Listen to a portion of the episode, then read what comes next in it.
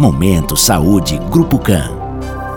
Olá, eu sou o Dr. André Carvalho, médico cirurgião oncológico da Clion Grupo CAN.